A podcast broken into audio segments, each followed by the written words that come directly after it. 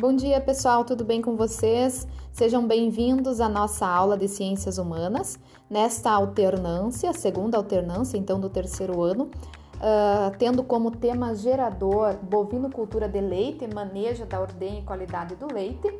Nós vamos trabalhar, então, na área de Ciências Humanas, o tema Primeira Guerra Mundial. Esse tema é um tema bastante relevante e importante para a área de ciências humanas, para a sociedade, enfim, para nossa história, tá? Que é a partir dele que se desenrola muitas outras coisas que hoje a gente pode entender o nosso, o porquê, enfim, uh, da, da, nossa sociedade ser ou é, se desenvolver desta forma, tá? Uh, o imperialismo, pessoal, foi a causa principal da Primeira Guerra. Para vocês lembrarem, em algum momento com certeza vocês estudaram, o imperialismo ele foi uma política para suprimir suas necessidades comerciais e expandirem as zonas de influência sobre o mundo.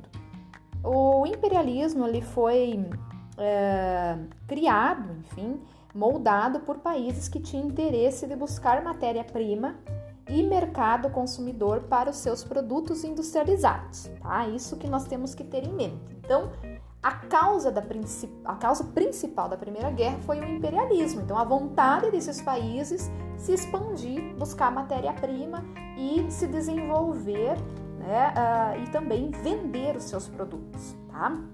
Então, a Primeira Guerra Mundial é, foi um cenário político bastante tenso. As principais nações europeias passaram a adotar uma política de alianças e eles formaram dois grupos principais, dois grupos antagônicos, que são a Tríplice Aliança, que era formada então pela Alemanha, Áustria e Itália, e a Tríplice Entente, formada pela Inglaterra, França e Rússia. Tá? Então a gente percebe que são países de bastante relevância no, no momento histórico né, da época, e ainda hoje a gente percebe a importância da, uh, da influência desses países para o desenvolvimento cultural e social, né, econômico, político, tá? Então, uh, no primeiro momento, esses países optaram por manter uma política de paz armada. O que, que significa isso?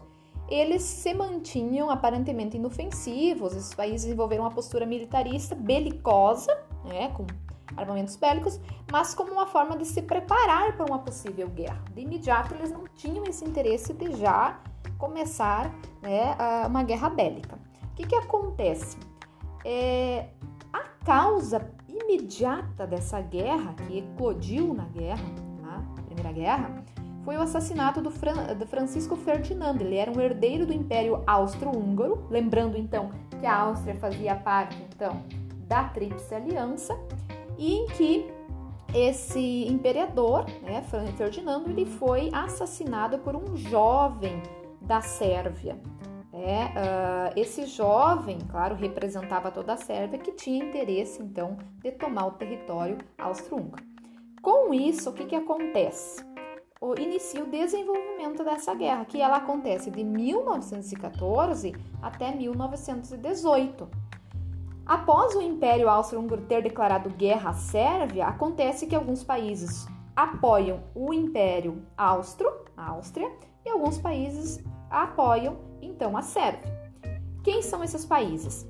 A Alemanha apoiou os, os austríacos, então por isso que temos a Alemanha, a Áustria e a Itália, e de outro, que forma a Tríplice Aliança, e de outro lado, então, temos a França, a Inglaterra tá? e a Rússia. Então a Rússia não hesitou e logo prestou apoio então aos sérvios. Então formada essas alianças de conflitos, é, inicia então a grande Primeira Guerra Mundial. Tá?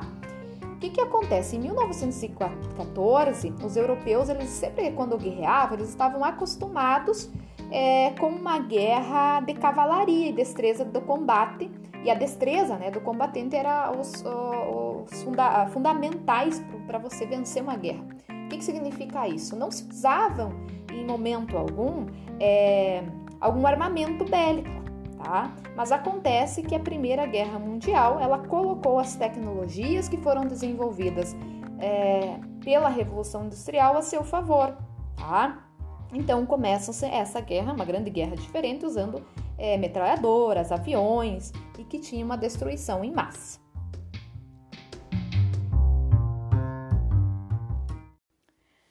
Pessoal, então, continuando, o Tratado de Versalhes, eles ah, colocavam várias sanções à Alemanha, como o prof falou antes, né? E quais eram essas sanções? A devolução das regiões da Alsácia e Lorena à França. Então, a Alemanha tinha que devolver esse, esse, essa terra, né? Para a França, a cessão das minas de carvão tinha que devolver para a França. Eles tinham que reduzir o contingente militar alemão a 100 mil homens. Olha só, né? Você tem que reduzir o teu exército por, porque você perdeu a guerra. A extinção da marinha e também da aviação da guerra, de guerra. Então, eles tinham que extinguir a marinha e a aviação deles. Tinham que pagar uma indenização de guerra aos vencedores, que foi uma dívida muito alta. Também eles, tinham, eles acabaram perdendo as suas colônias, tudo aquilo que eles tinham conquistado eles perderam.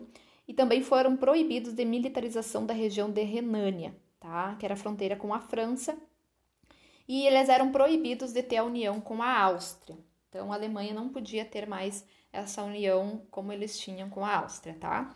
Então, quais as consequências dessa, de toda essa, essa guerra? Pessoal, o que, que acontece? A principal consequência de tudo isso, dessa perda da Alemanha, dessas imposições, enfim, e ganho de, né, da, da Inglaterra, França e, e os Estados Unidos, é que iniciou então o declínio do eurocentrismo, a Europa que era bem evoluída, que já estava desenvolvida, acaba é, tendo menos importância. E uh, com a crise de 1929, né, que iniciou nos Estados Unidos, afetou esses países, tá? E também uh, acabaram fazendo com que os Estados Unidos crescesse recebesse sua, todos os seus pagamentos e empréstimos que tinham feito, porque ganhou a guerra, e lucrou também muito com a questão do armamento, né? Com vendas. Então, eles foram os verdadeiros vencedores, na verdade, no meio de tudo isso foram os Estados Unidos. E eles passaram a influenciar, então, influenciar a política, a economia e as culturas mundiais, tá? Uh, o que que acontece? O, uh, pelo fato de a Alemanha ter que assinar o Tratado de Versalhes, que era humilhante para eles, gerou um sentimento de revanchismo alemão. E assim, tudo isso contribuiu para a eclosão da Segunda Guerra Mundial, que a gente vai estudar mais para frente, tá? Uh, agora a gente pode perguntar quais foram os reflexos no Brasil quando estava acontecendo essa guerra. No Brasil, pessoal, é, a produção, né, geralmente a produção industrial dos Estados Unidos, é, na época, ela não era suficiente para atender a demanda mundial. E acabou que em algumas regiões foi bom, porque houve um desenvolvimento industrial, inclusive no nosso país, iniciou-se um desenvolvimento industrial. Só que, quando os Estados Unidos começa a produzir mais e fornecer uh, produtos para os, os, demais países, a, após a guerra, o nosso governo, o governo brasileiro da época, era tradicionalmente, favorável à agroexportação. Então, ele voltou a estimular as importações e acabou prejudicando também a indústria nacional, tá? Pessoal, então, a princípio era isso. Na nossa aula, a prof fez questão então de gravar essa explicação para vocês, para que vocês é, consigam entender melhor. Né? Em algum momento aí vocês estão de boa, vocês podem estar tá escutando, tá? Então, até mais, até a nossa próxima aula, que daí a prof vai explicar, a gente vai tirar as dúvidas, a gente vai conversar. Um abraço e bons estudos, tá? E boa semana de trabalho para vocês.